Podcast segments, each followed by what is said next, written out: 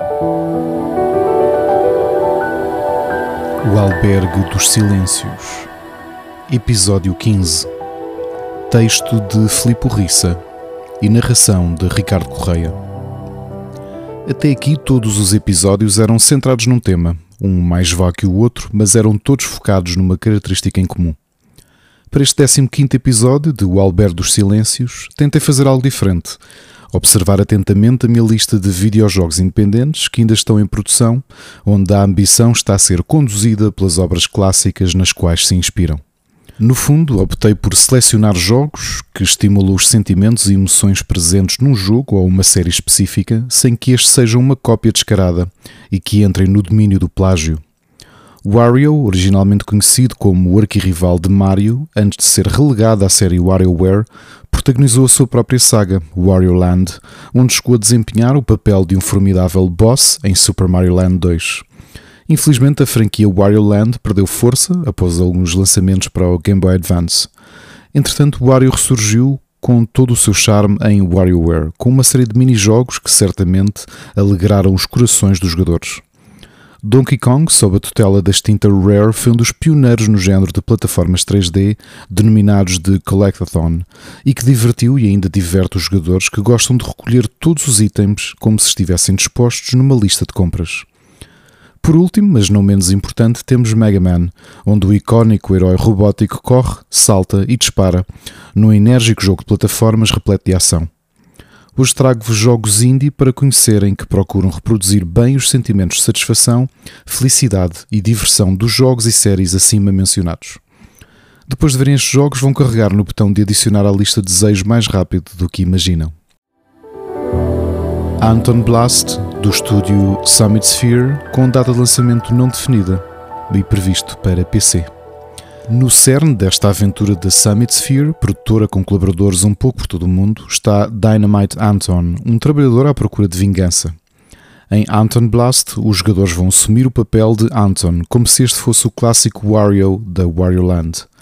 Munido com um imponente martelo, vocês vão atravessar diversos locais com a força e violência destrutiva da vossa ferramenta laboral. Em Anton Blast, a produtora promete entregar uma experiência a 60 fotogramas por segundo para uma aventura entusiasmante repleta de destruição. O que tornará este jogo único, segundo a Summit Sphere, é a sua habilidade para destruir tudo sem dó nem piedade, até porque em Anton Blast tudo é destrutível. Esperemos pelo lançamento para podermos confirmar se tudo poderá ser efetivamente destruído e onde estará a linha que separa do que é ou não destrutível. Donald's Tale dos Super Item Studios dos Estados Unidos da América, com data de lançamento não definida e prevista para PC. Em 2016, Dagoberto Duarte Torres inspirou-se em Mighty No. 9 e começou a criar um jogo similar. No entanto, a falta de experiência levou-o a cancelar o projeto em 2018. Dois anos depois, Dagoberto participou na Game Jam do canal do YouTube de Mark Brown, o Game Maker's Toolkit, onde criou um jogo de plataformas e quebra-cabeças chamado de Do Know's Tale. Após a competição, o jogo continuou a ser desenvolvido e voltou ao conceito original de 2016. Em 2022, Dagoberto Duarte Torres lançou uma campanha de financiamento para Dono's Tale que, infelizmente, não alcançou o resultado pretendido, ser financiado. Quanto às mecânicas do jogo, a equipa da Super Item Studios procura implementar em Dono's Tale uma experiência similar à série Mega Man X. Assim, o título da Super Item Studios será o seu protagonista, Dono, a saltar e disparar rapidamente. Curiosamente, Dono's Tale sempre teve um conceito associado a quem faz speedrunning nos jogos, visto que são dados aos jogadores as habilidades para ultrapassar os diferentes níveis o mais rapidamente possível. Apesar destas mecânicas serem visadas para jogadores mais experientes, a produtora não se esqueceu de incorporar forma dos jogadores mais novos, ou com menos habilidade, passarem por uma boa experiência em Dono's Tale. Windswept, do estúdio Weatherfell, da Austrália, previsto para 2025 para PC, Switch, PlayStation e Xbox. A equipa de produção australiana de Windswept, a Weatherfell, compreende muito bem o fascínio dos jogadores em torno da nostalgia.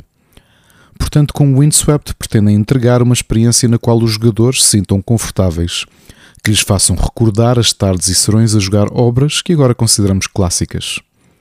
Nem todos os jogos necessitam de ser inovadores e com ideias novas. A Weatherfell percebeu isso e tentará trabalhar com o melhor que já se fez em clássicos, jogos de plataformas onde se tenta colecionar tudo e mais alguma coisa.